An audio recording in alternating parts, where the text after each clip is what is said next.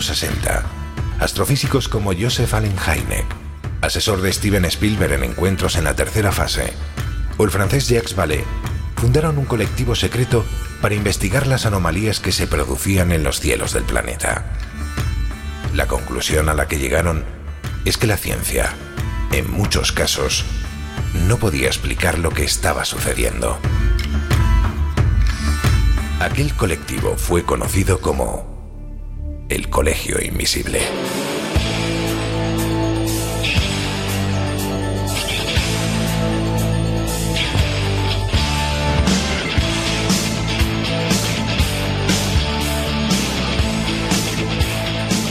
El Colegio Invisible, con Lorenzo Fernández Bueno y Laura Falcó en Onda Cero.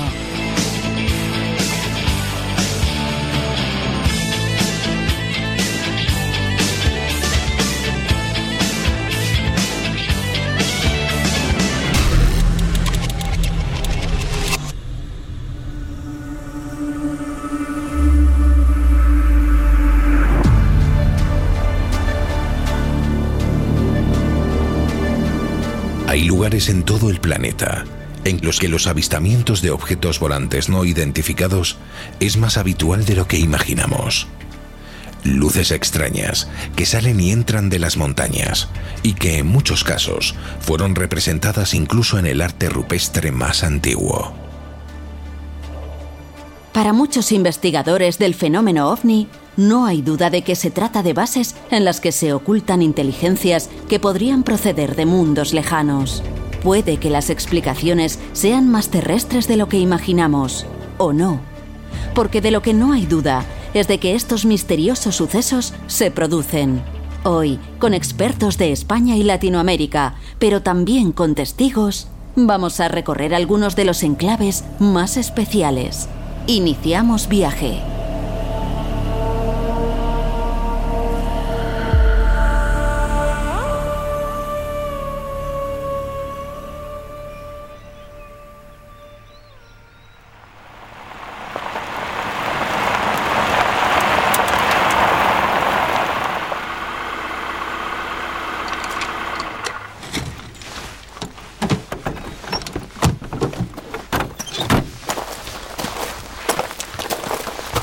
Hola, ¿qué tal? ¿Cómo estáis? Bueno, pues nosotros nos hemos acercado a uno de los sitios que podemos decir que es de los más bellos paisajísticamente hablando y de los que más historias además vinculadas al tema del que vamos a hablar hoy tienen de todo el mundo.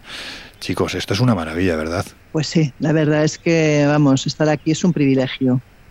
Los demás no están.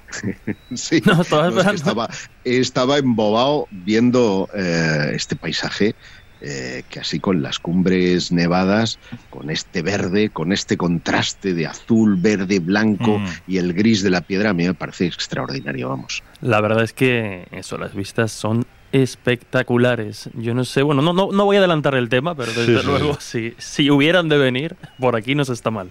Es un sitio espectacular porque, pues bueno, os decimos que estamos en el Monte Perdido, al norte de, Huesca, en Pirineos. Todavía no han caído las nieves que suelen caer, porque si no, aquí no estaríamos ahora mismo.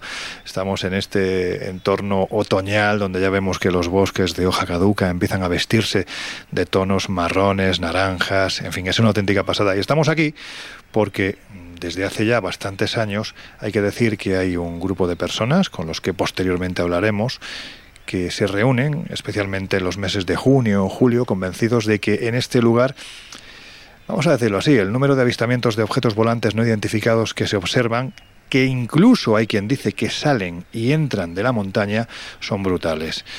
Hoy os vamos a hablar de un tema mm, que yo, la primera pregunta que os voy a hacer a los tres es que es, que es la que me sale, es decir, es que es un tema creo que, que un poquito friki, ¿no? Es decir, ¿realmente podemos hablar de bases supuestamente extraterrestres no solo aquí? Aquí incluso se habla de intraterrestres, sino en otras partes del planeta. Vamos a intentar aclarar esto para que el oyente no se haga la idea de que se nos ha ido un poco la olla. A ver, eh, yo para mí no es nada friki y, y tal vez el error reside en que eh, se ha asociado el fenómeno ovni a nave interplanetaria de origen extraterrestre. Mm. porque claro, según esa teoría, habrían llegado hace eh, miles de años a la Tierra y en lugar de irse de nuevo a su planeta y estar, dale que te pego, en viajes interestelares, pues habrían hecho una especie de economía em, para, quedarse, para quedarse aquí ocultos en algún lugar de nuestro planeta. Pero yo creo que el planteamiento no es ese. Lo cierto es que en nuestro planeta hay una serie de zonas mm, que nosotros llamamos técnicamente calientes, pero que popularmente se conocen como bases extraterrestres, que han sido incluso reconocidas por el propio Pentágono cuando en un informe rescatado, por ejemplo, por el senador Harry Reid, em, el senador de Nevada, se dice literalmente que los UAP, que los fenómenos aéreos no identificados, que han protagonizado además avistamientos entre 2007 y 2014 de una manera extraordinaria, acosando a buques de la Marina estadounidense frente a la costa de San Diego, salen de una estructura de 90 metros de diámetro que estaría sumergida frente a la costa de California. Coño. Eh, California, coño, eso es otro, estado, ¿no? De Estados Unidos. Pero bromas aparte, eh, es, evidente mm, que, que, esto lo diga, evidentemente, un documento oficial eh, pues emitido por el Pentágono que estaba destinado pues al, grupo de inteligencia del, del Congreso se ajusta perfectamente a lo que los ufólogos denominamos una base o zona caliente. Y esta definición también se ajustaría a lugares como el que nos encontramos o el que visitamos hace pocos días en el Triángulo del Silencio. Lo que está claro es que en cualquier caso yo creo que estamos hablando de enclaves donde el número de avistamientos y la manera en que se producen pueden dar a pensar que quizás esos ovnis o como les queramos llamar eh, pues puedan surgir de algún lugar, quizás en nuestro propio planeta.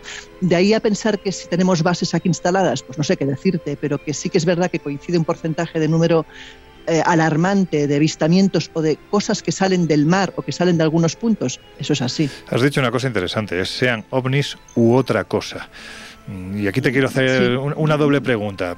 claro, estamos hablando de ovnis que no tiene por qué ser eh, lo que pensamos, una nave extraterrestre, sino que puede ser cualquier otra cosa. Claro. como bien dices, pues igual no son ovnis. Igual, imagínate que lo que estamos hablando es de tecnología de aquí y que la hacen salir de una base eh, submarina. Pues igual sí que es lo que confundimos. O, algo más estimulante, Laura. Eh, y es el hecho, por ejemplo, de hablar de seres de otras dimensiones, que es una ah. teoría que está cogiendo eh, cuerpo en los últimos años, o sencillamente que aquellas cosas que fueron relacionadas con lo sobrenatural en la mm, noche de los tiempos, mm. en, eh, que nuestros ancestros pues, relacionaron con dioses, que relacionaron con Dios, con lo sobrenatural, con los muertos incluso, pues hoy tienen una nueva interpretación desde un punto de vista folclórico, pero que auguran que hay en esas zonas algo muy especial, ya sea electromagnetismo, geomagnetismo o llámale lo que tú quieras. Jesús, ¿tú qué opinas? Bueno, está claro que, visto desde la perspectiva que, por ejemplo, nos, ha comentado Josep, donde en determinados informes aparecen o se hace referencia a, lugares donde el índice de, avistamientos de objetos extraños es más significativo que en otros lugares, pues tiene su, tiene su importancia, tiene su interés y llama la atención. No obstante, desde un punto de vista, eh, vamos a decirlo así, más antropológico, más folclórico, precisamente como estaban señalando Josep y Laura en los, en los últimos comentarios, a mí también me resulta interesante porque nos vamos encontrando precisamente cómo en base Ojo, aquí estoy hablando, insisto, desde el punto de vista folclórico, no fenomenológico, pero como en base precisamente a esta nueva mitología que de alguna forma podríamos considerar el fenómeno ovni, a pesar de que ya hemos hablado en multitud de programas de la realidad y el interés del fenómeno, pero como digo, desde ese punto de vista más, más folclórico y antropológico, vamos viendo cómo surgen nuevos mitos o nuevos lugares que, a día de hoy pues se habla de eso, de, bases extraterrestres o de, lugar, o de lugares calientes y que a lo mejor de aquí a, decenas, cientos de años se analizan o se estudian e interpretan, igual que hoy nosotros hablamos de otros lugares de poder vinculados a otros fenómenos que no son puramente el extraterrestre. O incluso sin lugar de poder, Jesús, es decir, como evolución de las creencias. Efectivamente, justo, justo, justo. Vamos viendo como eso, ¿no? Como lugares que, que, que, hace años no tenían ningún tipo de, de, de, interés o de atractivo eh, en el ámbito más, eh, más misterioso, más mágico, lo empiezan a adquirir en estos últimos años, ¿no? Con un nuevo fenómeno como es el avistamiento o, el tema de los, de los extraterrestres o los ovnis. No obstante, ahí ya lo han dejado muy, muy claro, eh, sí que hay que desvincular, ¿no? el el tema puramente extraterrestre de lo que es el fenómeno ovni o el fenómeno UAP, si se quiere rebautizar. Pero bueno, tienes, tienes ese interés, ¿no? Y vamos a ir viendo qué testimonios hay, qué referencias a, decenas de lugares en todo el mundo hay. Y bueno, es interesante desde esa perspectiva para ver cómo bueno, surgen alguna, de alguna forma estos, estos lugares. Hace poco, hace poco estuvimos en uno de los lugares, echar un vistazo atrás, unas oídas atrás a los últimos colegios invisibles porque estuvimos en uno de los que está considerados lugares, vamos a llamarlo así, base por la enorme cantidad de avistamientos que se produjeron tanto encima como debajo del agua, que es el Triángulo del Silencio en Mallorca.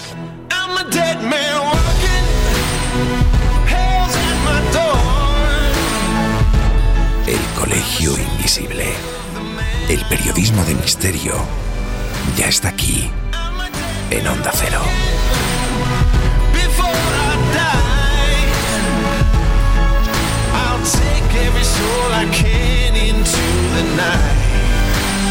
And kill till I die.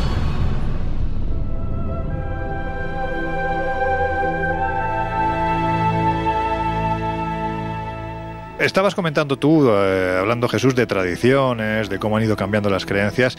Y Laura, a mí me encanta trastear en las tradiciones, porque a veces te encuentras cosas que cuando eliminas ¿no? esa posible pátina de, de ficción que pueden tener, de leyenda, pues como decimos siempre, ¿no? Te puedes llegar a sorprender con lo que hay debajo porque tiene mucho más de realidad que precisamente de, ficción.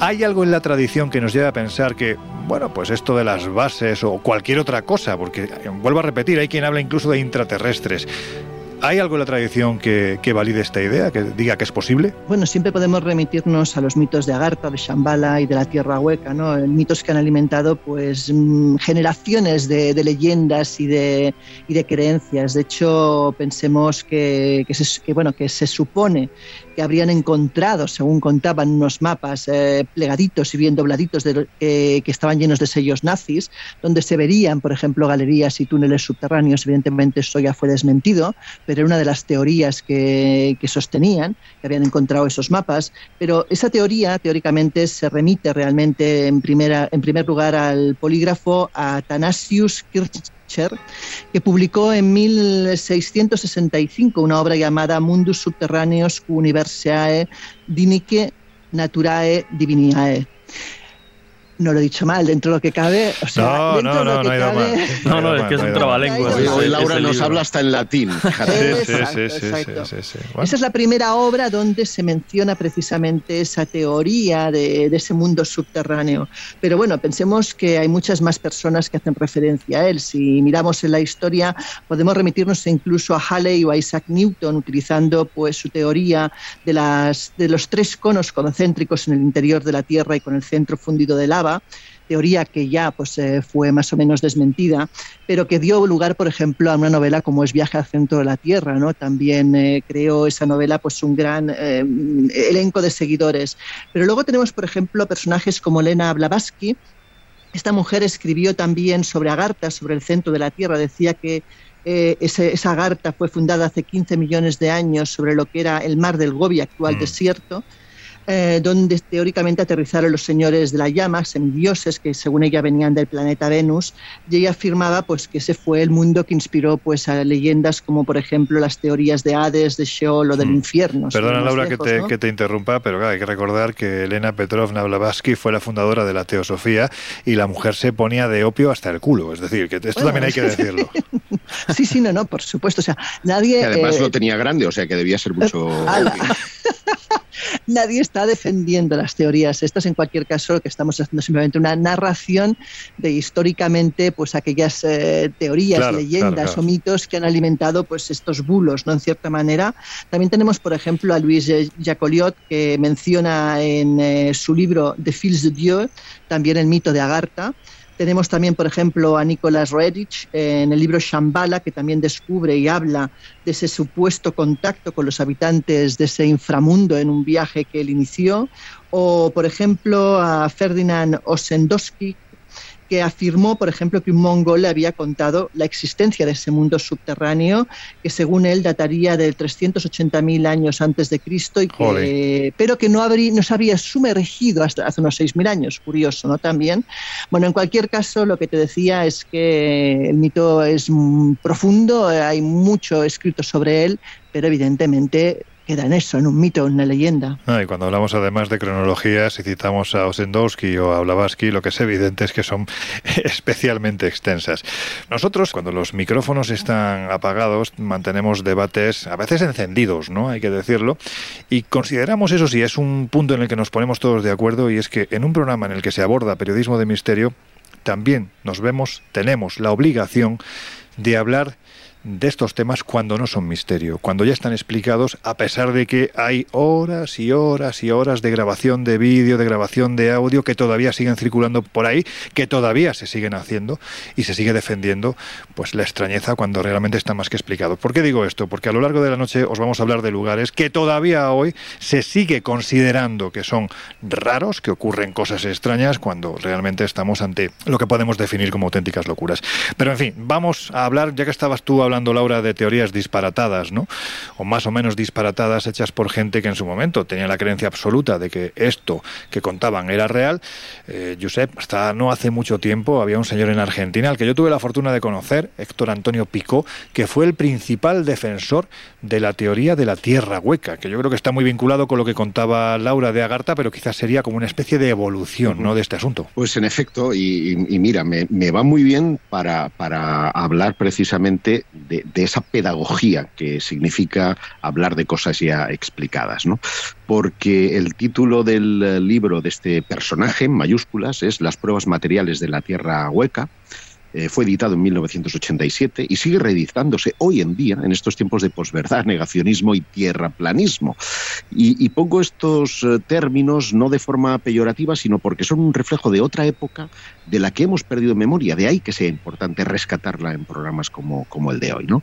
Época decimonónica, por cierto porque hablamos de 1818, cuando el capitán de infantería eh, John Clips Siemens convencido de que la Tierra era hueca por dentro y que habían dos grandes agujeros en los polos que servían de entrada al interior, publicó una circular a centenares de sociedades académicas y científicas de América y de Europa en la que decía, leo textualmente, declaro que la Tierra es hueca y habitable en su interior, que contiene cierta cantidad de esferas concéntricas sólidas, una dentro de la otra, y que en los polos tienen una abertura de, entre 12 y 16 grados, y que juro por mi vida que esto es verdad y estoy dispuesto a explorar el hueco si el mundo me apoya y me ayuda en la empresa.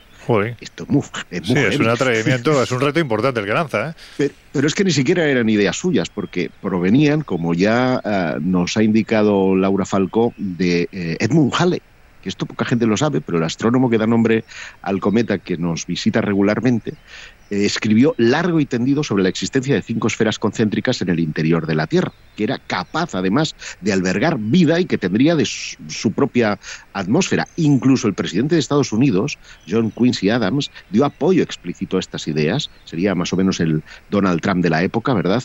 Em, pues financiando exploraciones a los polos. Simes murió en 1829 y encima de su tumba se colocó una curiosa escultura que tenía forma de esfera eh, perforada un homenaje que le hizo el propio hijo eh, a, la vida que había dedicado a su agujero. Aunque, como te digo, el interés de la exploración polar y con ella el nacimiento del mito de la Tierra hueca y su relación con los intraterrestres empieza en 1926, eh, cuando el famoso almirante Richard Evelyn Byrd sobrevoló el Polo Norte, hizo varias exploraciones, hasta cuatro, fue recibido con honores en Estados Unidos. En 1934 casi se muere de frío en la Antártida, pero el mito nace eh, al morir, porque un escritor ítalo-estadounidense, Amadeo Giannini, en un libro titulado El mundo más allá de los polos, aseguró que eh, Bert había escrito un diario secreto en el que narraba experiencias extraordinarias durante una expedición al Polo Norte en 1947.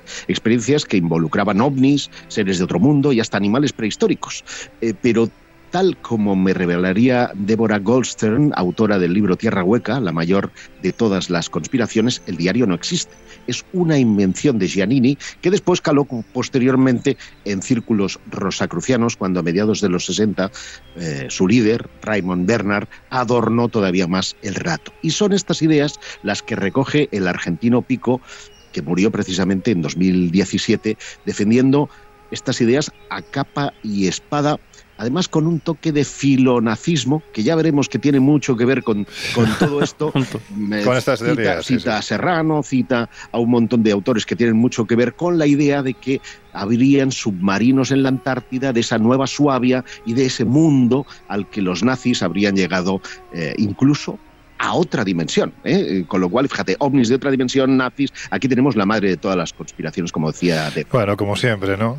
Eso que te comentabas era lo que se conoció como Operación Hype Jump de la Antártida. Eh, y bueno, ya comentaremos, porque de esto se ha hablado mucho, a lo mejor en un futuro colegio invisible, pues merece la pena recordar a nuestros oyentes que fue aquello. A mí, Pero, de todas mm, maneras, me permites un comentario, o sea, lo que me ha encantado es lo de dedicar todo el tiempo y su vida a su agujero. Eso me ha parecido fascinante. Sí, sí, sí, nos hemos mirado Jesús y yo. agujero más escatológico, ¿no? Pero. Sí, sí, no, cómo, cómo cuidaba el hombre su agujero, la verdad es que ha sido algo que ha llamado. fíjate, Laura, a ver, hemos pensado lo mismo. Lo que pasa es que yo no lo he verbalizado. Pero en fin, oye, estamos hablando seguramente en muchos casos donde ocurren estas cosas. Pues quiero recordar las palabras ¿no? de Carmen Dumenech, a la que entrevistamos hace unas semanas, cuando decía que si tú de repente ves que muchos coches se meten por un agujero, hablando de agujeros, pues seguramente es un parking, ¿no? Bueno, pues en este caso, si vemos que salen y entran objetos que no podemos identificar, es porque algo hay. Pero es que, Jesús, por darle un sentido más racional a esto, y, siempre pensando que nos quedan unos pocos minutos para, para que lleguen ya nuestros compañeros de los servicios informativos, ¿cuántos experimentos se han llevado o se llevan a cabo hoy día bajo tierra? Un, dos, tres, respondo otra vez, menos el área 51, que ya sabemos que efectivamente durante mucho tiempo pues era secreta y ahí estaban bajo tierra haciendo cositas. Bueno, pues vamos a comentar algunos de estos experimentos o más bien laboratorios que sí que están llevando investigaciones bastante chulas eh, bajo tierra aunque sí que hay que matizar en este momento que, no son en absoluto secretas ni nada por el estilo, o sea que no asociemos estos laboratorios a la posibilidad de que ahí estén saliendo naves eh, raras. Habrá quien lo haga. Eh, bueno, pero en este caso concreto estamos hablando, por ejemplo, uno de los, eh, de los más curiosos, de hecho es considerado el laboratorio subterráneo más grande del mundo, estamos hablando del Instituto Nacional Italiano de Física Nuclear, se encuentra en la región central de Abruzzo, en este protegido, en este caso, por 1.400 metros de roca, concretamente del monte Gran Sasso. Y en este laboratorio, por resumir, dado que queda mucho, eh, queda poco tiempo, lo que se hace es estudiar, entre otras muchas cuestiones, el origen del cosmos, el funcionamiento de las estrellas, la composición de la materia eh, oscura o, por ejemplo, la antimateria. Se estudian, como decimos, esta clase de, cuestiones, trabajos como, eh, bueno, pues esa experimentación con materia proveniente de eventos raros, como puede ser una, una supernova, también lo que ocurre dentro dentro del Sol, se investiga también con el asunto de los, eh, de los neutrinos y por resumir hay que decir que el primer experimento, eh, cuya paternidad se le atribuye precisamente a este laboratorio, se realizó en 1989 y actualmente junto con este son 16 los proyectos activos que bueno, pues, eh, están desarrollando más mejor dicho, cerca de mil científicos de diferentes países que trabajan en este, en este laboratorio. Eh, de hecho, eh, decíamos que están trabajando en diferentes campos y uno de los eh, más interesantes, a los que más presupuesto se, se, destina, es el que permitiría detectar el estallido, la explosión de cualquier supernova en cualquier lugar de la Vía Láctea e incluso en algunas galaxias cercanas. Para hacernos una idea, hay que decir que es un laboratorio de 180.000 metros cúbicos, excavado, como decíamos, bajo 1.400 metros de rocas se accede a él a través de un túnel de unos 10 kilómetros de longitud por la autopista italiana A24 y que a día de hoy cuesta unos 10 millones de euros al año al Instituto Nacional de Física Nuclear, ojo, sin incluir en este presupuesto la financiación específica de cada uno de estos proyectos que hemos eh, comentado. Pero también tenemos en España una especie eh, de laboratorio muy parecido, que es el Laboratorio Subterráneo de Canfranc. En este caso nos tenemos que ir a las faldas del macizo del el Tobazo, en este, en este municipio del Pirineo aragonés. Y aquí nos quedamos un poquito más arriba, aunque muy, muy profundo. Estamos, está situado, está construido a más de 850 metros de profundidad. Y se trata, sin duda, de uno de los laboratorios más punteros del mundo en lo que tiene que ver con el estudio de la materia oscura, al igual que sucedía en el anterior, el origen del universo. Y, bueno, pues en definitiva, todas estas cuestiones hablan también de nuestra razón de ser. Es decir, si hablamos del origen del universo, nos remitimos a por qué estamos aquí nosotros y quién sabe si otras venimos. Sí, otras civilizaciones. Claro, la pregunta es, ¿por qué estos laboratorios se construyen tan dentro de la Tierra, a, tan, a tanta profundidad. Porque, ya estaban hechos por extraterrestres. No, porque lo que tratan de buscar es lo que se podría denominar una especie de, silencio cósmico, es decir, aislarse lo máximo posible de determinado tipo de radiación que, bueno, pues cuanto más nos, eh, cuanto más profundizamos en nuestro propio planeta, más aislamos, digamos, de cara a, a investigar, pues átomos como elementos del átomo, perdón, como los neutrinos eh, o esa famosa hace unos años partícula de Dios que era el bosón de Higgs. Porque hay que decir, perdona Jesús, que el silencio es muy ruidoso. Es decir, el, propio sonido de la Tierra, cuando nos quedamos en silencio, que decimos, uff, silencio sepulcral. No, no, no, no. Ahí en unas frecuencias determinadas que nosotros no estamos capacitados para oír, hay un ruidazo tremendo, que es el propio sonido de la Tierra al moverse. Efectivamente. Entonces, bueno, eh, esta, esta contaminación sumado a esa radiación de fondo, que cuanto más nos metemos hacia, hacia adentro, más aislamos, pues es lo que de alguna forma genera esta, esta necesidad. Claro, hemos hablado de este laboratorio subterráneo de, de Canfranc y a la gente le sonará quizá por espías, nazis y, otras, y otras historias. Pues bien, es que precisamente este laboratorio está ubicado en el túnel abandonado del tren que en su día conectó durante décadas España con Francia y que estaba vinculado pues con algunas tramas. Eh, por resumir, eh, ¿en qué se está trabajando? Entre otras muchas cosas, pues por ejemplo en inteligencia artificial, en electrónica, en la composición geomagnética. De hecho, su joya de la corona está, mm, está, es un proyecto liderado por la Universidad de Tokio y en el que el principal laboratorio de Física de Partículas de Japón está involucrado y sería el Hiper Kamiokande, que es un telescopio de neutrinos de unas dimensiones enormes. Estamos hablando de que este telescopio será igual, cuando esté definitivamente construido, a tres estadios de fútbol uno encima de otros. 70 metros de diámetro por 70 metros de alto. Y este telescopio lo que pretende es buscar la clave para desintegrar los protones, eh, la partícula subatómica de la que está formado el ser humano y de que alguna forma da estabilidad al universo. Y ya por último, para rematar. Venga, pero, para rematar, ¿eh? Bueno, pues simplemente hablemos del colisionador de hadrones, que quizás sea uno de los más famosos, ¿no? El LHC que adquirió fama hace unos años por buscar precisamente por la experimentación para buscar ese famoso bosón de Higgs, esa partícula de Dios. Estamos hablando de un túnel de 27 kilómetros de circunferencia a una profundidad de 175 metros bajo tierra y que estaría situado en la frontera entre Francia, Suiza y cerca también de Ginebra. En 2018 se pararon las investigaciones para actualizar la maquinaria, para actualizar también los experimentos y precisamente ese parón se ha prolongado hasta, hasta este año, que esperemos que empiecen pronto a, desarrollar nuevos nuevos inventos y nuevos experimentos para comprender el origen del universo. Bueno, pues esta es la visión, la revisión científica de, esa posible explicación de por qué la gente, pues eso, ¿no? Si en un momento determinado estáis en Italia, veis que en Gran Saxo entra mucha gente en la montaña, o en Canfranc también se introducen por un túnel, no son ni intraterrestres ni extraterrestres, son científicos que están experimentando. Así que con esta reflexión os dejamos unos minutos con nuestros compañeros de los servicios informativos y enseguida regresamos. It's a long way to the finish line. Got a hard road ahead. Anybody gonna stand in my way is gonna wish they were dead. Cause I'm gonna take knocks in the rain. Any luck's gonna keep me from this door. En unos minutos volvemos a abrir las puertas del colegio invisible en Onda Cero. I'm gonna light like fire. I'm coming down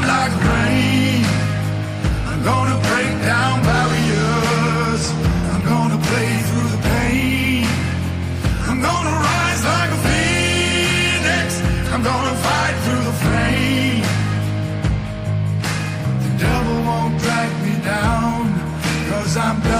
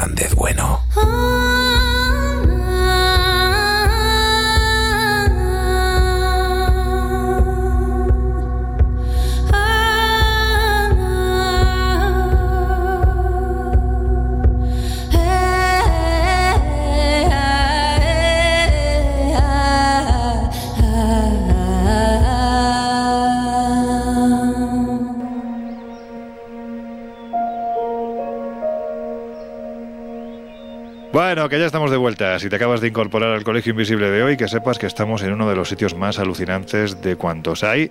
Yo diría que en toda Europa, en España, en el mundo, como es el Monte Perdido, en el norte de Huesca, en Pirineos, porque aquí hay quien dice que hay, atentos, una base extraterrestre e incluso hay quien añade y habla de intraterrestres.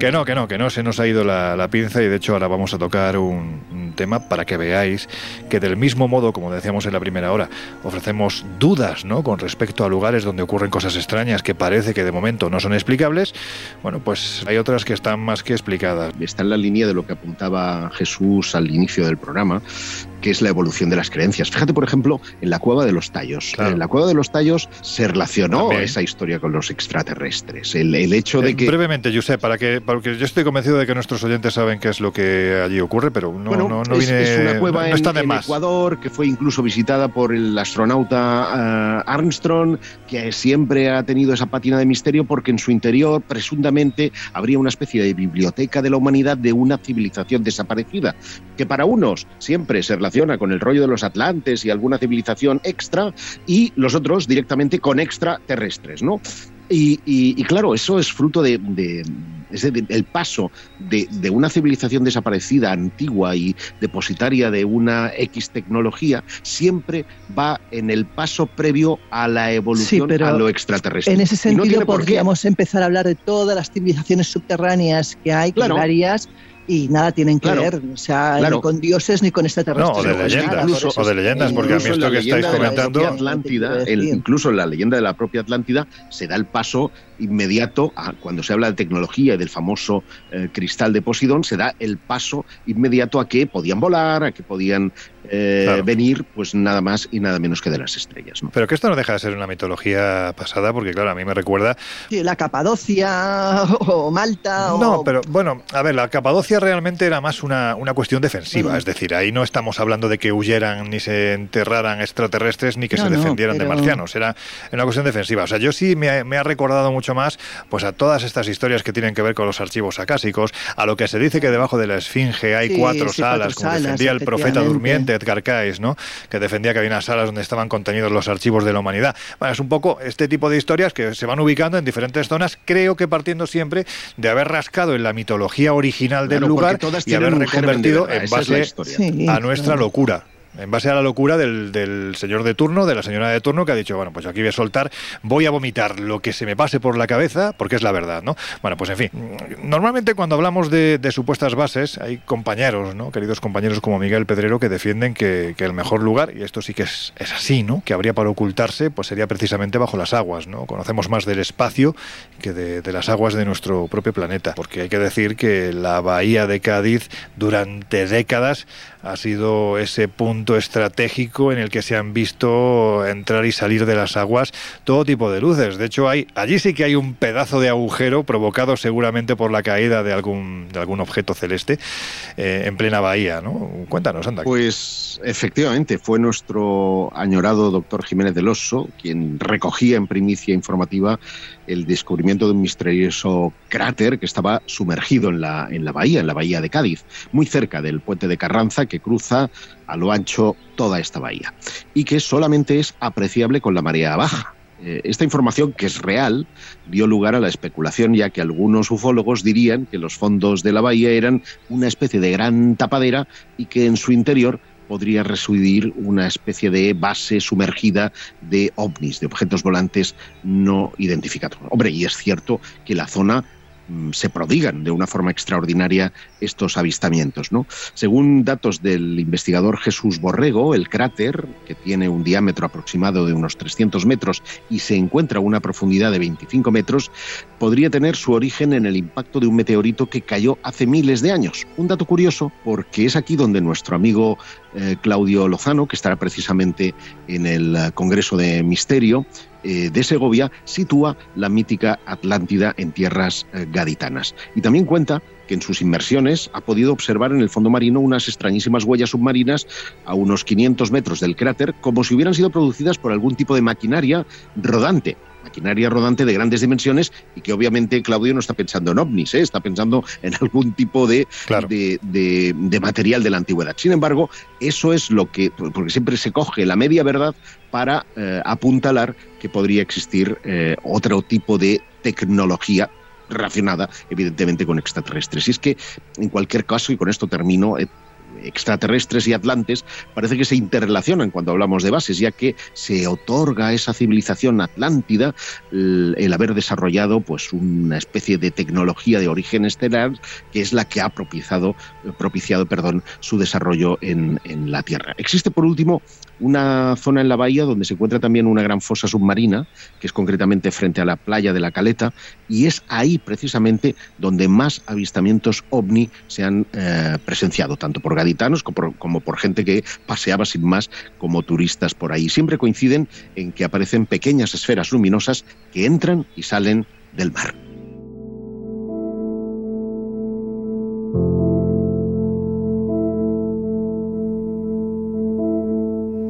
Saltamos de la tacita de plata a América porque, bueno, yo creo que merece la pena hacerlo las tradiciones e incluso lo que registran los diferentes investigadores que allí se encuentran respecto a la posible aparición de este tipo de objetos que proceden o bien de las aguas o bien de las montañas es tremendamente prolífica, ¿no? Y como además en Latinoamérica y en Estados Unidos tenemos muchos oyentes a los que desde aquí mandamos un fuerte abrazo, vamos a saltar al otro lado del Atlántico porque hay que decir que en el año 2016 las costas de California vivieron una oleada ovni bastante intensa que comenzó con un avistamiento al que titularon, llamaron, fijaros, de esta forma la carita feliz, precisamente porque la formación de objetos luminosos que se vieron en los cielos recordaban a eso, ¿no? A un rostro sonriente.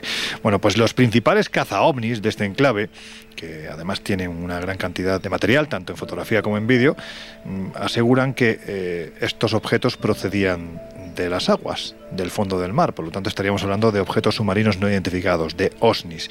Bueno, pues una de las cuestiones más inquietantes es que los numerosos testigos aseguraban que se producía una suerte de contacto o comunicación telepática con estas esferas luminosas. Jesús, ¿qué fue lo que ocurrió? Pues como suele pasar con esta clase de, de historias y lo interesante es acudir a las, eh, bueno, pues a las personas, a los profesionales que siguen de cerca estos testimonios, estos fenómenos. Nosotros hemos acudido a dos buenos amigos, a dos buenos periodistas e investigadores que están muy próximos a esta zona de la Baja California donde se acumularon esta clase de incidentes y que nos hacen un relato más detallado y preciso precisamente de toda esta clase de testimonios que se acumularon a partir de 2016 y también, bueno, pues desde entonces han llegado, han llegado algunos más.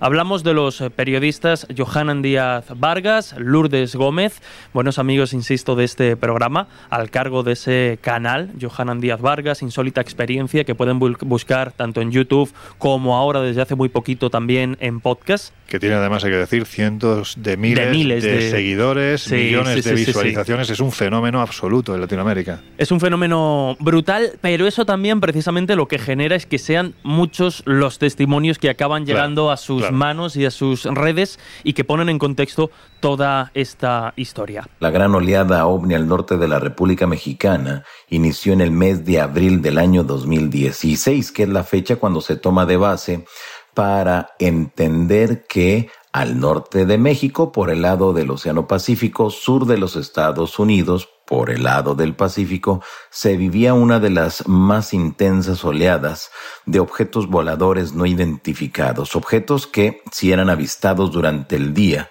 eran completamente esférico, de color plata, es decir, aparentemente metálicos, que se mantenían en un mismo lugar durante 45 minutos, una hora con 15, y que lamentablemente las autoridades aeroportuarias de la zona norte de México nunca lograron darle una respuesta a qué eran esos objetos que estaban allá arriba.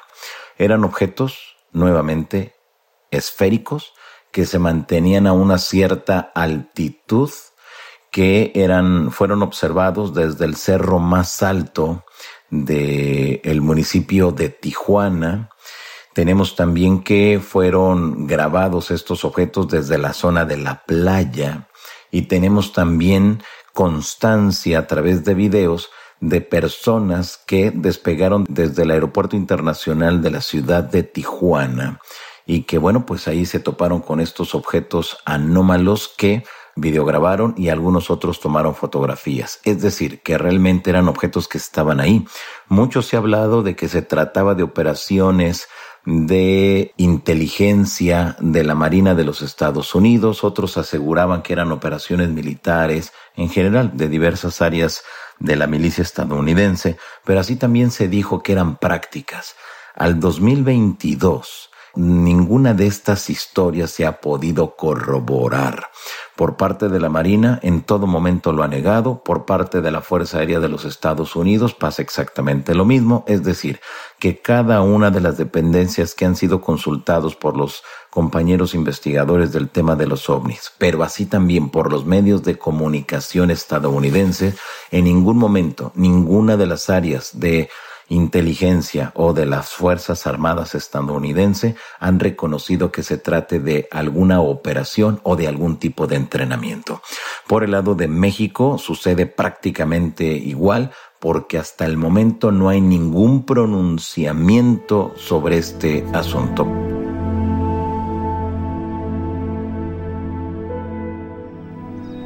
También muy cerca, relativamente cerca, vamos a decir, una zona donde, bueno, no solo se habla de avistamientos extraterrestres, sino también de otra clase de fenómenos anómalos, sería el de, bueno, Peña en México, cerquita, y que muy bien conocen estos eh, compañeros y periodistas. En este caso es la periodista Lourdes Gómez la que nos cuenta la cantidad de fenómenos que se acumulan en esta zona e insisto, no solo eh, relacionados con el tema ovni barra extraterrestre según la interpretación. Lo escuchamos.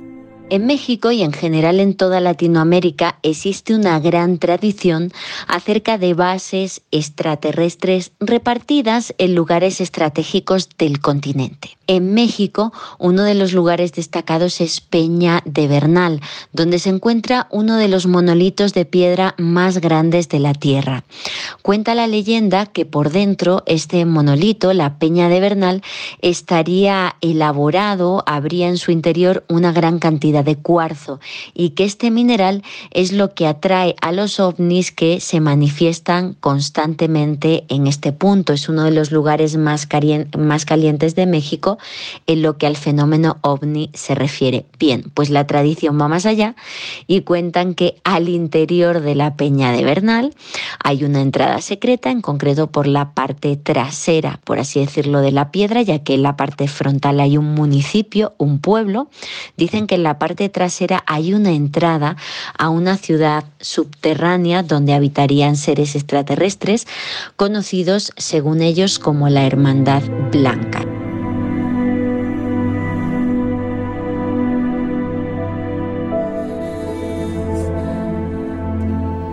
Bueno, pues vamos a saltar de Norteamérica a Sudamérica, concretamente a Colombia, porque hay que decir que aquí también hay una montaña, curioso, ¿no? Siempre estamos hablando de montañas, que parece ser un punto de reunión importante para quienes piensan que ellos, sean quienes sean, hablemos de extraterrestres, intraterrestres, pruebas militares, lo que sea, bueno, pues piensan que en este lugar se ocultan entre nosotros desde hace siglos. El cerro Huayca o Huayca, Laura. Pues mira, el cerro Huayca, como bien comentas, debe su nombre a una princesa indígena, según cuentan los campesinos del lugar. Y antes de que Colón eh, llegara, se llamaba así, pero cuando después de Colón pasó a llamarse la Puerta de los Dioses y después de la conquista ya de los españoles se denominó el Cerro de las Lucecitas Danzantes. O sea que vamos, que ha cogido nombres para todos los gustos. ¿Por qué? Bueno, este último es muy significativo, ¿eh? Cuidado. Porque continuamente se veían luces voladoras que jugaban alrededor de la cumbre, como si fuera una especie como de, ritual prácticamente, ¿no?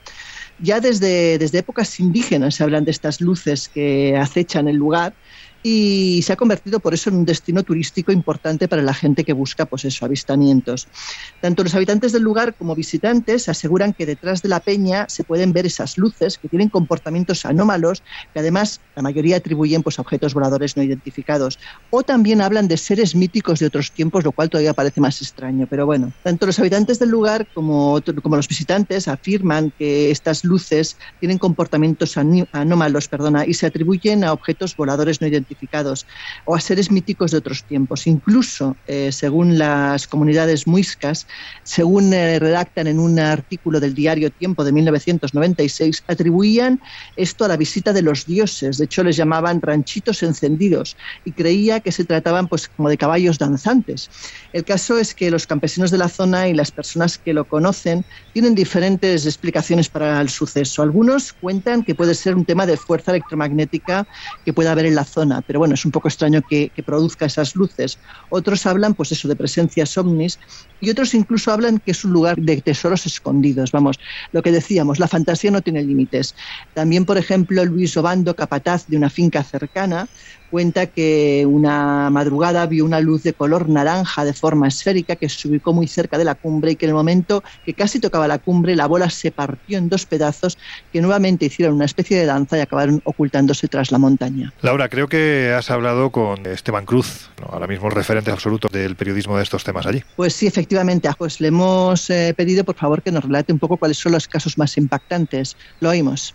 En la actualidad las montañas siguen siendo un misterio, sobre todo estos y en especial Huayca porque en los años 80 hubo varias expediciones de contactados, de personas que decían que habían sido abducidas. Los ovnis que aparecen en esta zona son diferentes al resto en su tipología, pues la mayoría de quienes los han visto, a estos extraños visitantes del cosmos y que aparecen generalmente en la noche, tienen forma de botella. Es una tipología extraña porque lo que se ve es como una botella de vino, una botella antigua de Jerez, que es luminosa y que cuando se posa sobre la tierra no tiene patas y simplemente deja un círculo extraño allí. Eso se dice que sucedió en 1988 y que la puerta se abrió y ahí mismo muchas personas vieron cómo en el interior brillaba una luz amarilla algo que se parece muchísimo a la idea de la puerta de los dioses, algo que se parece muchísimo a las antiguas leyendas que decían que ese lugar era un portal hacia otra dimensión. No sabemos muy bien si eso es solo leyenda, no sabemos muy bien si hay alguna experiencia en el pasado que tuvieron los indígenas que los llevaron a especular sobre seres y deidades que vivían en el interior. Lo que sí sabemos es que en la actualidad el lugar se ha convertido en un sitio de peregrinaje ovni, un lugar que muchos consideran es especial, así como se ha considerado durante miles de años.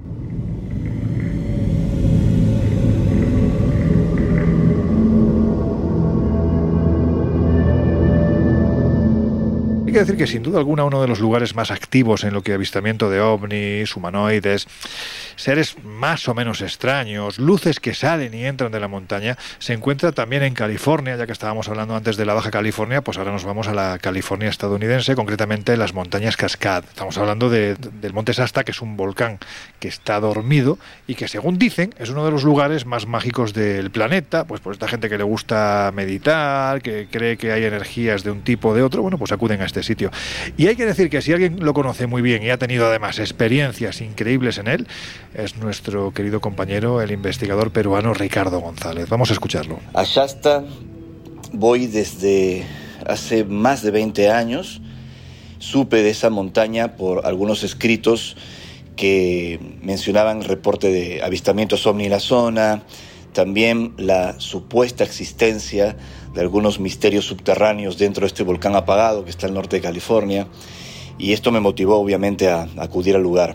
Y allí hemos tenido múltiples experiencias. Y cuando te digo eh, múltiples experiencias, no solo avistamientos de luces y hasta de objetos concretos en el cielo, sino también la aparición de seres, eh, contactos directos, que hemos vivido, como te digo, en distintas ocasiones. Una experiencia muy sólida es la que vivimos el 20 de septiembre al lado de Paola Harris y otro grupo de personas nos reunimos y efectivamente a las 20-30 horas hubo una serie de, objetos evolucionando sobre el, campamento. Algunos se detenían, otros avanzaban un poco más rápido, pulsaban eh, su luz con sincronicidad con nuestros pensamientos. Fue fabuloso sobre la zona de Sanflat, donde estamos allí reunidos. Y bueno, tuve la, la sensación de que tenía que acercarme a una zona que se había como iluminado en esta esplanada, en este claro en medio del bosque.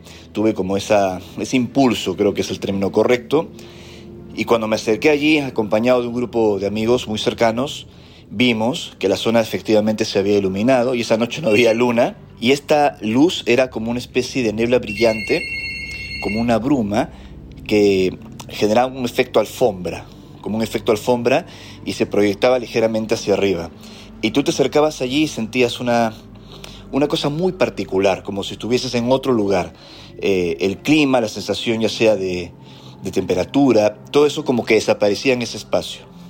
Y en ese momento vimos a un hombre a unos metros de nuestra ubicación, de pie, altísimo, casi tres metros de estatura, Podíamos calcular su estatura, a pesar que era de noche y estamos en este contexto, porque habían unos árboles y unos pinos pequeños al lado, así que podías calcular perfectamente la estatura de este, este ser, completamente humano, con el cabello largo que se notaba era muy claro y vestido con una suerte de enterizo que tenemos la percepción que era como azul oscuro, azul plateado oscuro.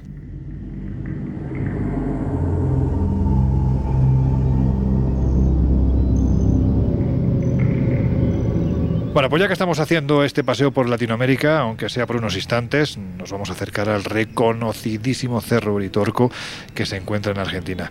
Ya hemos hablado en alguna ocasión de él, no vamos a ahondar demasiado en su historia, pero Jesús, lo que sí vamos a hacer es acercarnos a la perspectiva de un reportero que en su momento dirigió uno de los colectivos de investigación más importantes de Argentina, el grupo Hemisferios de Daniel López, al que yo tuve la inmensa fortuna no solo de conocer, sino de compartir en el propio Uritorco con él y con su grupo una investigación aquel día que subimos a lo alto y que yo recuerdo que llovía con tanta fuerza que el barro literalmente salpicaba bueno, es que se nos metía en la boca. Quiero decir que es que fue una, una lluvia de estas tremendas, no aparecieron ovnis, pero, pero casi nos, nos convertimos nosotros en lo más parecido a un Bigfoot de barro, ¿no?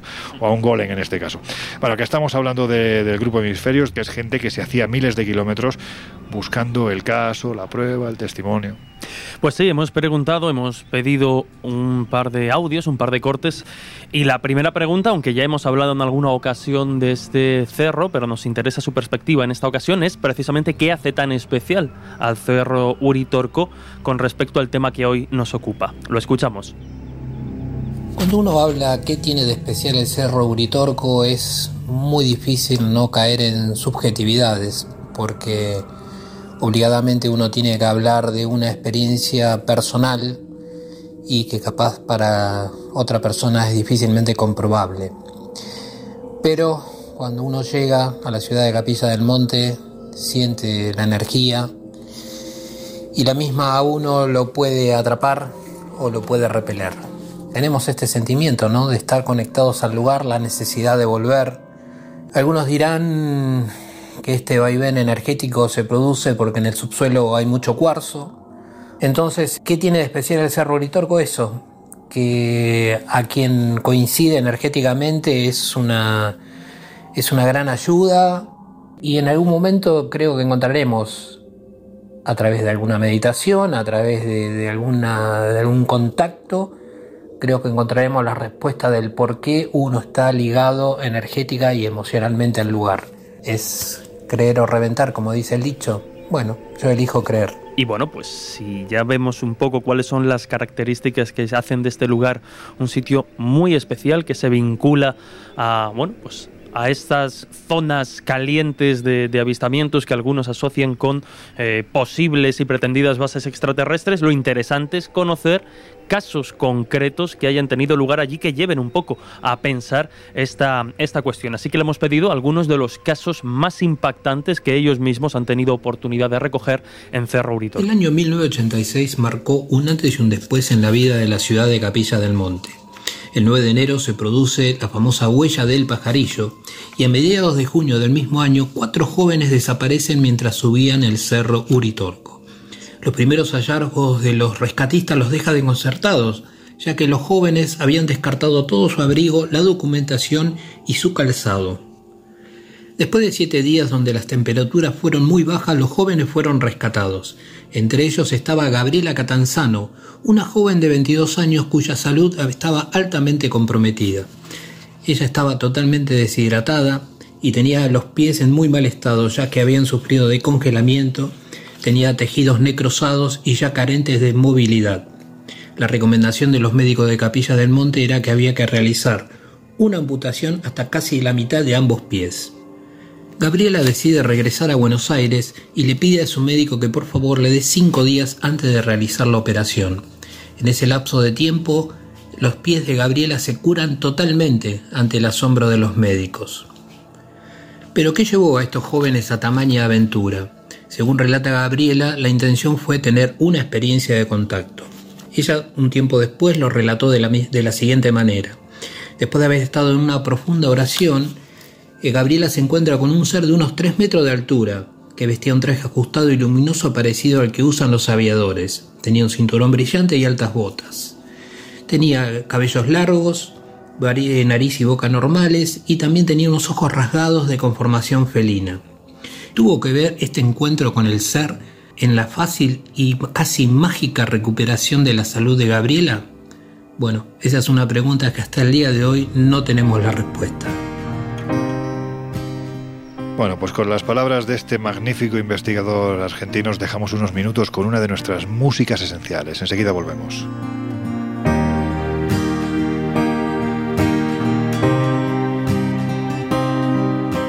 El Colegio Invisible, los jueves de una y media a tres de la madrugada en Onda Cero.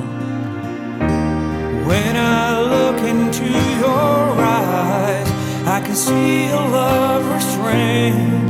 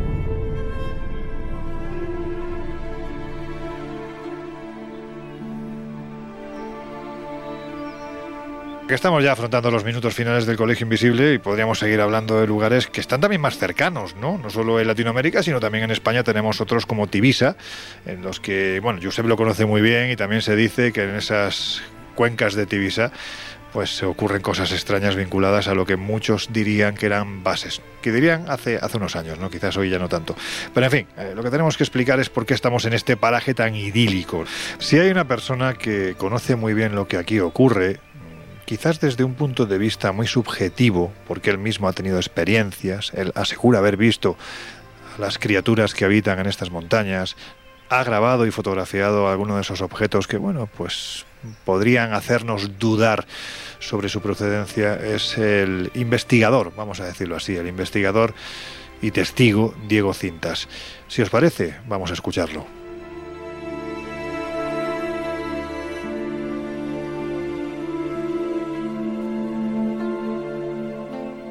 Monte Perdido, por la experiencia, el contacto y las comunicaciones que hemos recibido, es un lugar que es, muy, muy, muy, muy antiguo. ¿no? Monte Perdido es un lugar que estamos todavía hoy en día descubriendo, que nos queda mucho por vivir seguramente, en el que hemos vivido también muchísimas experiencias, experiencias propiciadas por tanto por los seres de las estrellas como los seres del mundo interterreno, para también dar apoyo, credibilidad, impulso a que la gente se conecte con este lugar, se conecte con, con la energía de Monte Perdido. ¿Por qué esto que nos estás contando no es una locura? Mira, te voy a responder que ojalá lo fuera. Yo no siempre le digo a la gente que no tiene que creer. Para creer están las religiones. La gente, y simplemente lo que hacemos es invitarla a que pueda tener su experiencia. Evidentemente llega aquí la gente, aquí o a otros lugares como, como Monte Perdido, gente que ya está haciendo un camino interior, que tiene unas inquietudes por algo más que la vida cotidiana de, de ir a trabajar, la familia, te llega el fin de semana a ir al cine o a un restaurante a comer, ¿no? Entonces eh, hay algo interiormente que te va conectando, te va llevando a unos lugares determinados, como puede ser Monte Perdido y otros lugares. Y de esta manera se va haciendo un camino iniciático, como iniciático personal de cada, de cada persona. Este lugar, igual que otros, invita a ese, a ese recogimiento interior. Aquí lo que venimos haciendo con la gente, sobre todo, es mucho trabajo de interiorismo a través de la meditación, de la relajación, de la proyección. Y intentamos siempre no solamente mirar hacia afuera, sino también mirar hacia adentro. Es algo que desde tiempos a los seres de las estrellas y también los, seres intraterrenos nos indican en los mensajes lo importante del, contacto no es el contacto en sí, sino el contacto con nuestro maestro interno, como ellos dicen, o con nuestro mundo interior. O sea, realmente saber qué somos, ya no quiénes somos, sino qué es lo que somos. Por lo tanto, por lo que me estás contando, es más importante el lugar que la persona o ambas cosas. El lugar es muy importante. De hecho, uno puede también encontrarse a sí mismo en medio de, la plaza de Acibeles, ¿no?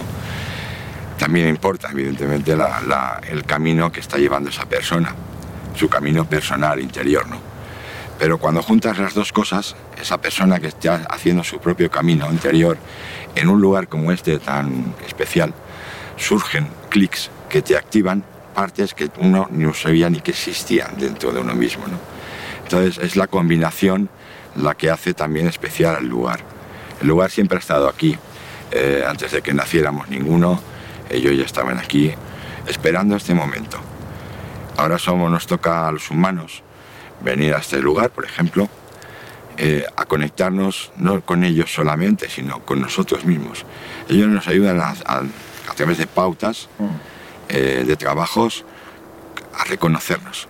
Esa es el, la principal labor.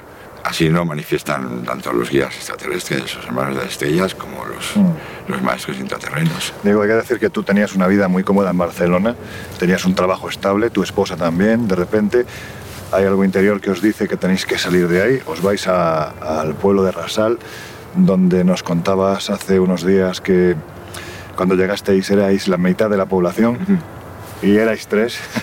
es un cambio absolutamente brutal, ¿no? Pero ¿qué es lo que hace que de repente decidas venir aquí por primera vez? Venir aquí por primera vez, nosotros eh, viviendo en Barcelona tuvimos el primer contacto consciente, o sea, viviendo en Barcelona hace ya casi, va a ser 28 años pronto, eh, teníamos un grupo de amigos que nos juntábamos eh, entre semana pues, para intentar tener contacto no con los seres de las estrellas, que era lo más habitual, y nosotros buscábamos el contacto con nuestro, lo que se conoce como el ángel de la guarda, ¿no? el guía espiritual. Nos llamaba mucho más la atención que no el tema extraterrestre el tema extraterrestre era, nos lo veíamos como muy frío, muy alejado de nosotros. Y el contacto, a base de trabajar, fue llegando y llegó el contacto con estos, con estos seres espirituales. Y en una de esas reuniones, mientras estábamos hablando con, con nuestros guías espirituales apareció. Eh, usábamos en aquel entonces que estaba muy de moda el tablero Ouija, siempre eh, entendiendo que solo era una herramienta, que no había nada eh, mágico que realmente moviera el vaso, sino que éramos los que poníamos, las personas que poníamos el dedo, quienes recibíamos por impulso llevarlo y moverlo hacia unas palabras determinadas. de algo. Correcto. Fíjate que eh, éramos el grupo a veces 7, 8 y como mejor, cuando mejor funcionaba, cuanto más rápido y a veces hasta incluso saltaba de la energía que podía llegar a recoger, era cuando nos poníamos mi mujer Rosa y yo. Teníamos esa compenetración, ¿no? Pero nos servía a la vez como una manera de comprobar que lo que estábamos sintiendo era al menos lo mismo. Me explico. Si yo sentía escribir bueno, ella si hubiera sentido escribir malo, hubiéramos cada uno empujado hacia una letra correcta, diferente. Y en cambio era una manera de forzar al interlocutor a que se comunicara con los dos, exactamente de la misma manera. Mm. Y así sucedía. Entonces la comunicación, ambos, sin saber, sin ser conscientes, íbamos sintiendo y escribiendo sobre, sobre ese tablero eh, empujando el vaso, íbamos escribiendo el, mensaje, las preguntas que también íbamos haciendo. Hacíamos como una especie de diálogo. Estaba en aquella época bastante de moda, habíamos bastante grupos en España que utilizaban ese método. Luego en el tiempo fuimos cogiendo práctica y llegó un momento que ya nos dimos cuenta de que no hacía falta, simplemente estábamos sintiendo tan claramente y nítidamente en los mensajes que aquello lo dejamos y pasábamos directamente a preguntar y a responder. Y entiendo que en esos mensajes de repente aparece, aparece este lugar maravilloso en el que estamos. Se coló entre comillas un mensaje, una mensajera en este caso. Y empezamos ahí y nos quedamos tontos pensando que era un mentalismo que habíamos colado porque no ni teníamos ni intención, nadie del grupo, pues, teníamos muy claro lo que queríamos, ¿no? Y de hecho hacíamos casi casi una investigación, ¿no? Porque nos interesaba conseguir información de esos planos espirituales y tal y apareció así por la, por la cara, o sea, de repente, y nos llamó la atención. Y empezamos pues también a intentar tirar del hilo. Y que nos decía que tenían su base en Monte Perdido. Lógicamente había otros tipos grupos de contacto y una de las cosas que hicimos fue pedir una confirmación de, una cita. Y nos concedieron una cita. Y nos quedamos en un lugar en el lado francés de las montañas fuimos parte del grupo a, tener eh, este supuesto encuentro. Y viajando ya estando en Francia, en territorio francés, íbamos siempre con la, con la tabla, o con el tablero confirmando todo el proceso del camino y tal. Y en un momento determinado tuvimos que dar media vuelta, íbamos sin haber buscado ni alojamiento, ¿no? Y tal como damos la vuelta, suena una voz muy, muy nítida en la cabeza. Me pregunta ¿dónde vais? ¿Dónde vais? Ah, mi respuesta fue muy... Yo soy un poquito, a veces un poquito sarcástico. Y dije, ¿y dónde vamos? A buscar sitio para dormir para después. Aunque parece que de risa, ¿no? Y lo cuento y me río, ¿no? Porque, pero en aquel momento fue curioso. llegamos al supuesto lugar donde nos habían dado unas coordenadas en medio de unos campos, unas casas de payés de, de agricultores franceses, los perros ladrando Digo, como salgan los franceses, pues nos van a liar a tiros. Aquí esta gente a por la noche. ¿no? Lo que... explicamos y en francés encima. Y bueno, llegamos al sitio y había, era como una, una vaguada, donde nos decían ellos con la comunicación que tenían, estaban ahí esperándonos. Y nosotros decidimos quedarnos unos X metros más lejos del sitio, hasta que fuera la hora. Nos habían citado a las 12 de la noche, lo, lo típico, ¿no? Llegaron las 12 de la noche y la verdad que no teníamos mm, mucha tranquilidad, no era fácil enfrentarse a eso. Claro. Pero durante ese tiempo que estuvimos esperando hacía un frío que pelaba.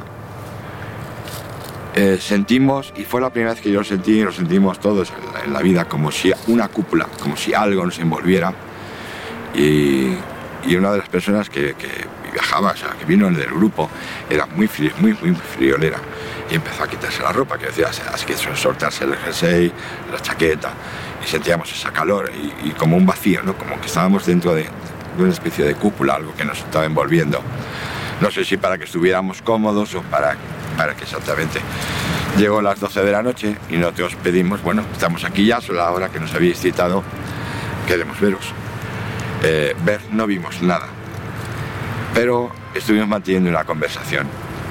En esa conversación, que estaba toda escrita, preguntas, respuestas, preguntas, respuestas, eh, cuando volvimos, repasamos la conversación y esa conversación se hacía en 5 minutos, 10 minutos. Habíamos pasado, cuando acabamos la conversación, de reloj tres cuartos de hora. Mm, se nos hizo extraño, cuanto menos. Bueno, había pasado esos tres cuartos de hora, ya llevamos casi una hora estando allí, no habíamos visto nada, decidimos coger los coches y volvernos al sitio donde habíamos eh, decidido alojarnos. Y volviendo, yo venía en el segundo coche, íbamos con dos coches, y el, el chico que conducía por delante, eh, imagínate aquí en el Pirineo, eh, las carreteras solitarias y una esfera de luz, una bola de luz grande y a muy poca altura nos cruzó por encima de los coches y se perdió en el horizonte y era de color naranja, rojizo, muy bajo, muy bajo. ¿No era un helicóptero? ¿No era un avión? No, hubiera sido casi algo parecido a un bólido, pero, muy bajo. De tal manera que el delante, cuando le pasó por encima, clavó el coche en medio de la, de la carretera, se bajó. ¿Habéis visto? Digo, ¿cómo no lo vamos a ver? Se acaba de pasar por delante. No sé lo que fue. Yo no puedo. Vimos una luz que emitía esos colores, como, como dejando un cañonazo y que nos había pasado muy cerca. Y bueno, ahí quedó nuestra primera intento de, comprobar de que realmente eh, eran, quien decía, ¿no? seres extraterrestres. El contacto siguió y evidentemente íbamos tirando del hilo y aún volvimos a tener otra segunda petición. Claro, las experiencias no se quedan ahí, continúan durante años y vosotros aquí habéis vivido, incluso fotografiado y grabado situaciones muy especiales, ¿no? Sí, sí, la verdad que hubo un momento en el que surgió el tiempo de que teníamos que empezar a venir aquí y abrir esto a la gente y tener también nuestras propias salidas. Aún estando eh, viviendo desde hace 20 años en Resal, que relativamente estamos cerca, encontramos esta maravilla del lugar, lo sentimos y como te comentaba cuando llegábamos, aquí es como se siente como en casa. Y es algo que la gente también ha ido sintiendo, ¿no? Dice, hay gente que venía desde niño, porque hay alojamientos, y pues, pues entiendo yo porque aquí se siente uno también. Pues aquí hemos tenido experiencias de, de todo tipo, ¿no? Desde avistamientos a alta altura, de, de luces, luces incluso con las que hemos interactuado con ellas, con las seres, haciéndoles intermitencias, ellas respondiendo, haciendo intermitencias también. Eh, tuvimos una experiencia que fue la primera vez que, antes de que viniéramos con, con, con los grupos de contacto, eh, con Richard, con Sol, su mujer, mi mujer Rosa y yo, la primera vez que venía traía yo a Richard, a Ricardo González aquí a, Monte Perdido y en el parking eh, que hay al fondo del valle, mientras estábamos comiendo unos bocadillos de queso. Él lo ha contado muchísimas veces y está por ahí. Pero sigue, sigue siendo emocionante, ¿no? Eh, estábamos solos en el parking y, nos dimos cuenta, hablando, mientras estábamos hablando y comiendo, que había como una luminosidad blanco-azulada que, que alto a nuestro alrededor, que lo iluminaba todo. Y en un momento, sin pensar ni, ni comentarlo, los cuatro alzamos la vista y había un objeto sobre nosotros que estaba, del cual salía un haz de luz que nos envolvía. Nos estaba pues casi cañoneando con una luz. Y en ese momento pues no reaccionamos. Ricardo incluso llevaba una cámara de fotos colgando y no, no, no se le ocurrió, no reaccionó para... Nos quedamos todos pues como casi como, como si fuera algo natural, no sea, algo raro, porque estas cosas no suceden todos los días. Evidentemente. Y aquella, aquel objeto empezó a retraer su salud, retrajo la luz y se marchó hacia las montañas y, y nos quedamos un poco pues, yo creo que, o siento que aquel, ese encuentro que fue propiciado seguramente y esa iluminación que nos envolvía era como que lo que íbamos a tener que hacer posteriormente, que era poner en activo públicamente este lugar. Este lugar. Mira, digo, yo no sé si mis dudas se despejan creo que además incluso hasta me hago muchas más preguntas, ¿no? Con testimonios como el tuyo. Pero sí tengo la sensación de que si en algún momento futuro tiene que ser, será en un sitio como este. Muchas gracias, amigo mío. Muchas gracias. Muchas gracias.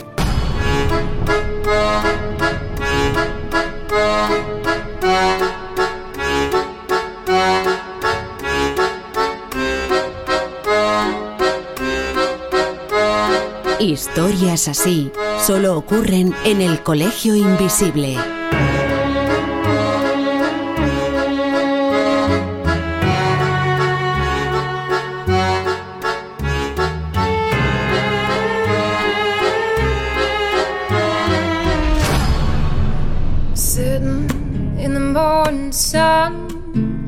I'll be sitting till the evening comes, watching the ships roll in. Bueno, pues afrontamos ya los minutos finales del Colegio Invisible de hoy y la pregunta que os voy a hacer en este periodo que a mí me encanta, porque yo creo que es cuando realmente salís del armario, ¿no? Con toda vuestra potencia. ¿Vosotros qué pensáis? Laura, Josep y Jesús. ¿Qué pensáis que es lo que ocurre en estos lugares? Porque entiendo que decenas, a veces incluso podríamos decir que cientos de miles de testigos no pueden estar equivocados, quizás confundidos, pero no equivocados. ¿Qué podemos argumentar nosotros para que nuestra audiencia no piense que hoy se nos ha ido la olla? Yo lo que te diría es que cuando el río suena agua lleva, es decir, evidentemente lo que no puede ser es que haya lugares en el mundo donde eh, surjan tantísimos testimonios y no pase nada. O sea, algo hay. Ahora, una cosa es que ocurra algo y otra cosa es ese algo que etiqueta lleva. Y podría Claro. ser ovnis, podría ser experimentos incluso que produzcan los propios seres humanos, podría ser, eh, bueno, mil cosas que quizás no controlamos o no sabemos. O sea, darle nombre a eso es lo que para mí es complicado, no el asegurar que ahí pasan cosas, porque evidentemente sería de idiotas negar la evidencia. Buena reflexión. Josep, ¿tú qué opinas? Pues mira, me gustaría hablaros de la teoría del acordeón, que es aquella que postula que para eh, ocultar una verdad hay que sembrar mil mentiras, ¿no? Y, es verdad que hay zonas en eh, nuestro mundo que aglutinan una mayor actividad ovni eh, sin entrar en la procedencia de esos fenómenos. Pero si vamos a atribuirlo específicamente a extraterrestres y queriendo ser fiel a si hay o no bases extraterrestres en nuestro mundo, nos hemos dejado en el tintero dos aspectos que son fascinantes y que abrirían un melón nuevo. Uno es el Área 51. ¿Por qué? Porque Bob Lazar dijo en los 70 que humanos y extraterrestres estaban trabajando juntos, lo que efectivamente, de ser cierto, eh, entraría dentro de la categoría de base extraterrestre en la Tierra y además controlada nada más y nada menos que por el ejército estadounidense. Habida cuenta de que, eh, y ahí entraríamos, por eso digo que abre un melón extraordinario, en la creación de ese comité ultrasecreto llamado MJ-12, en el que habrían científicos y militares para el estudio del fenómeno ovni y que esto habría dado lugar ya a un encuentro entre eh, esa civilización y los seres humanos. ¿Teoría conspirativa? Sí, es cierto, es conspirativa. ¿Que se ha demostrado falsa? Sí, en parte, Eh, pero que todavía alberga algunas lagunas que me parecen interesantes. Y la última, que no menos interesante y mucho más moderna, es lo que está sucediendo en el Skinwalker Ranch. Josep, que te vas, que te vas. Venga, El- vamos, lo del rápido. Skinwalker Ranch, que es una zona en la que, eh, a tenor de las últimas teorías que hablan de seres dimensionales, como procedencia de los ovnis, tendrían una puerta en ese lugar en el que acontecen desde fenómenos paranormales a los más ufológicos. Bueno, pues nada, ahí dejamos la reflexión también de Josep y por último Jesús. Bueno, yo no llegaría a los extremos planteados en esas hipótesis que comenta Josep, que como ha dicho son dos melones increíbles que darían para analizar en programas independientes. Iba Pero a decir que son dos buenos melones, pero claro, no, no sé si es no, no, no, no. Simplemente por ser breve me sumo un poco a- al planteamiento de, de Laura, en el sentido de que obviamente eh, el hecho de descartar o no la posibilidad de que en estos lugares o en determinados lugares haya bases extraterrestres, que para mí es una idea completamente delirante, eh, no voy a decir imposible, pero que no tiene una base firme a día de hoy, Quitando esa idea, no podemos descartar que obviamente testimonios y casos y sucesos que han tenido lugar en esos, en esos lugares, algunos sean reales o tengan una base más extraña y otras no tanta, pero sobre todo simplemente dejar a modo de reflexión esta, esta pequeña pildorita que nos podría, nos podría llevar a otros fenómenos. Pero centrándonos en el de hoy. Eh, al principio comentábamos principalmente, Giuseppe, cómo el mito de la tierra hueca o la tierra habitada en su interior surge principalmente a finales del siglo XIX. Y es curioso cómo somos capaces de, desmitificar y cargarnos de un plumazo esas ideas, porque hace 100 años de ellas, y sin embargo sí que parece que no que le demos validez o veracidad a día de hoy, pero sí que discutimos y hablamos sobre ellas porque hay testimonios de personas que afirman que, que allí pasa. Muy probablemente, al igual que sucedía con esas ideas de finales del siglo XIX, muchas de estas eh, historias que hablan de bases extraterrestres a día de hoy, ojo, a día de hoy, pues eh, acaben demostrándose finalmente, si no como un bulo, una malinterpretación o deformación de ciertos fenómenos que allí pueden suceder.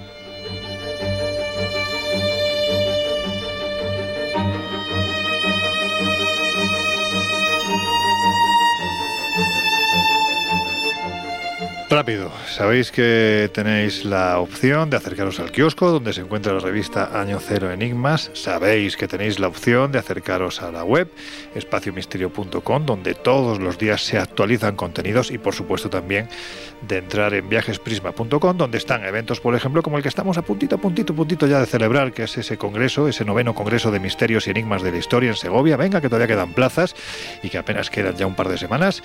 También eh, hemos, hemos ya empezado a trabajar en el viaje de Semana Santa, tenéis un mail al que podéis escribir, Josep, para lista de, espera, porque el año pasado prácticamente en dos semanas se llenó. Ese mail es info arroba viajesprisma.com y si no, a través del formulario que tienen en, en nuestra web.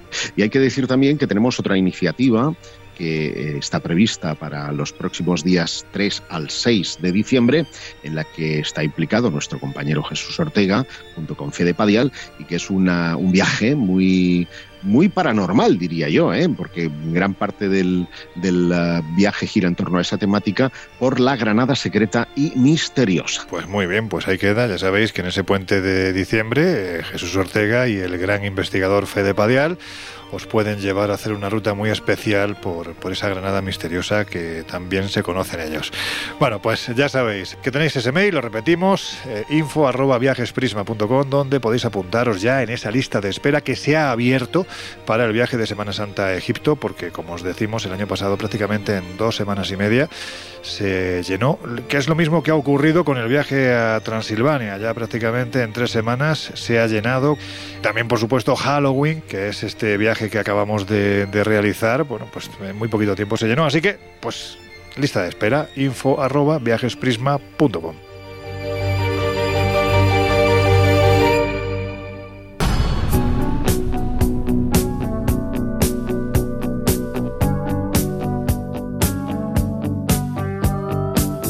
El Colegio Invisible.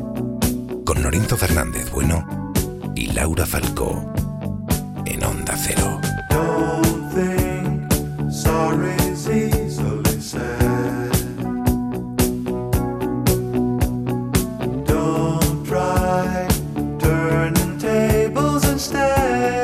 Bueno chicos, que hemos llegado al final de nuestro programa de hoy. Seguimos viajando y seguimos, como diría nuestro amigo Miguel Pedrero, soñando y creo que haciendo soñar con este tipo de temáticas, ofreciendo la posibilidad de que realmente, bueno, pues haya, todavía sucesos pendientes de explicación. Yo sé, Guijarro, que después de esta paranoia con la que despedimos el programa y que se me acaba de pasar por la cabeza, pues nada, te emplazo a que dentro de una semana nos volvamos a encontrar. Pues nos vemos, see you. Laura Falcó, bueno, pues después de esta despedida tan internacional de nuestro querido Guijarro, pues a ti te decimos eh, au revoir, por ejemplo, ¿no? Hasta la semana que viene. Efectivamente, au revoir, que vaya bien. Jesús Ortega, eh, manchego, ¿cómo se diría? Hasta luego. Hasta luego y se acabó, ¿no? se acabó. Pues venga, que os dejamos ya la compañía de José Luis Salas y nosotros volvemos a abrir las puertas del Colegio Invisible dentro de una semana. Hasta entonces, por favor, es una obligación. Hay que ser feliz. I